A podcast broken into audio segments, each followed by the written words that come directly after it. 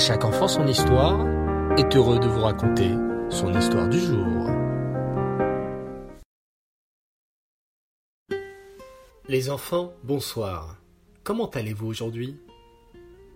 Baruch Hashem.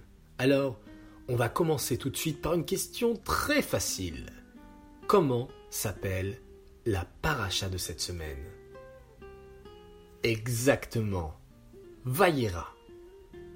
Allons sans plus tarder découvrir cette paracha chez une famille spéciale, la famille Greenbaum. Ce soir-là, quand Mendel rentre de l'école, il a une grande nouvelle à annoncer à son papa.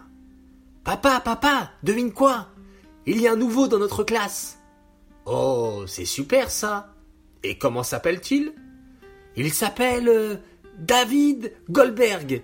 Il nous a raconté qu'il venait de Nice. Oh, Nice. C'est une jolie ville. J'espère qu'il se plaira aussi à Paris. Quelques jours plus tard, alors que toute la famille Greenbaum est à table, Dis-moi, mon fils, tu ne m'as pas reparlé de ce fameux nouveau. Euh, David, tu m'as dit, c'est bien ça. Comment va-t-il? Il a réussi à se faire des amis? Mendel, tout en attrapant le ketchup, répond Ben, je ne sais pas trop, tu sais. Il est un peu timide, hein, même en classe. Il n'ose pas trop lever le doigt. Tu sais, il n'était pas dans une école juive avant. Alors je crois qu'il a un peu honte de parler. Même quand le Moré a parlé d'Avram Avinu dans la paracha, il ne savait même pas c'était qui. Moi je sais, c'est qui Avram?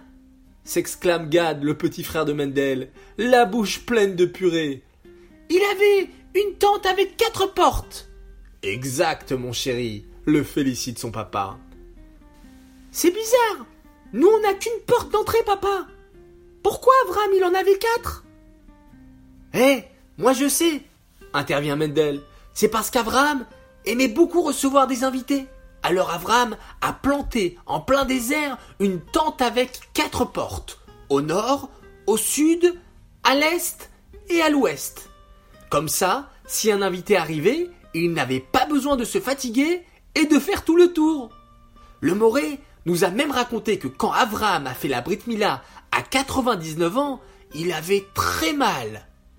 Alors, il a dû se reposer dans sa chambre dit Gad. Moi, quand j'ai eu la varicelle, j'étais au lit. Eh bien non, mon frère, pas Abraham.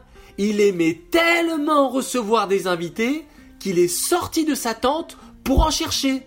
Il a même envoyé son serviteur Eliezer voir s'il n'y avait pas de voyageurs à inviter sur les routes, mais il n'y avait personne dans tout le désert. Pourquoi? demande Gad.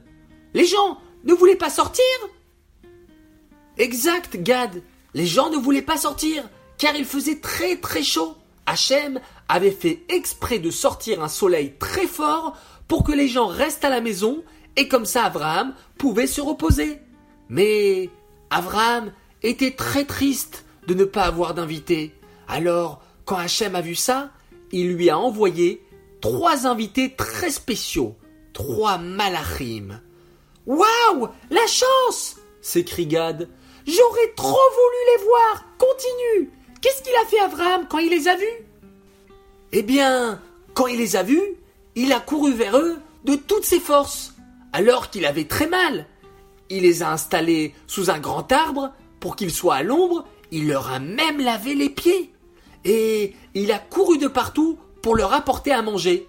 Il a demandé à Sarah, sa femme, de faire des bons gâteaux. Et lui, Abraham, a couru chercher le meilleur veau. C'est quoi un veau? demande Gad. Ben, c'est le petit de la vache. Donc je te disais, Avram a cherché le meilleur veau de son troupeau pour leur préparer un bon repas. Quelle belle histoire s'exclame M. Grimbaum. Bravo, Mendel. Tu as très bien raconté l'histoire d'Abraham. Maintenant, mes chéris, on va faire le Birkat Amazon brossage de dents, schéma Israël et au dodo. Ce soir-là, M. Grimbaum vient souhaiter bonne nuit à Mendel. Tu sais, papa, j'ai bien réfléchi. Et si j'invitais David le nouvel élève un soir à la maison? Ça l'aiderait à se faire plus d'amis. Et puis, je sais exactement comment bien recevoir des invités maintenant grâce à Abraham. Je pourrais même apprendre à David à faire les brachot avant de manger. Le Moré nous a dit qu'Abraham faisait ça aussi. Oh, voilà une excellente idée, mon petit sadique. Et quand penses-tu l'inviter? Ben, pourquoi pas ce Shabbat? Avec plaisir, mon petit Abraham. J'en parle tout de suite à ta maman. Ça, c'est ce qui s'appelle vivre avec la paracha. Et oui, les enfants, il ne faut pas seulement écouter, raconter, mais surtout, il faut vivre avec le message de la paracha. Cette histoire a été écrite par Sterna Sarah Chalençon.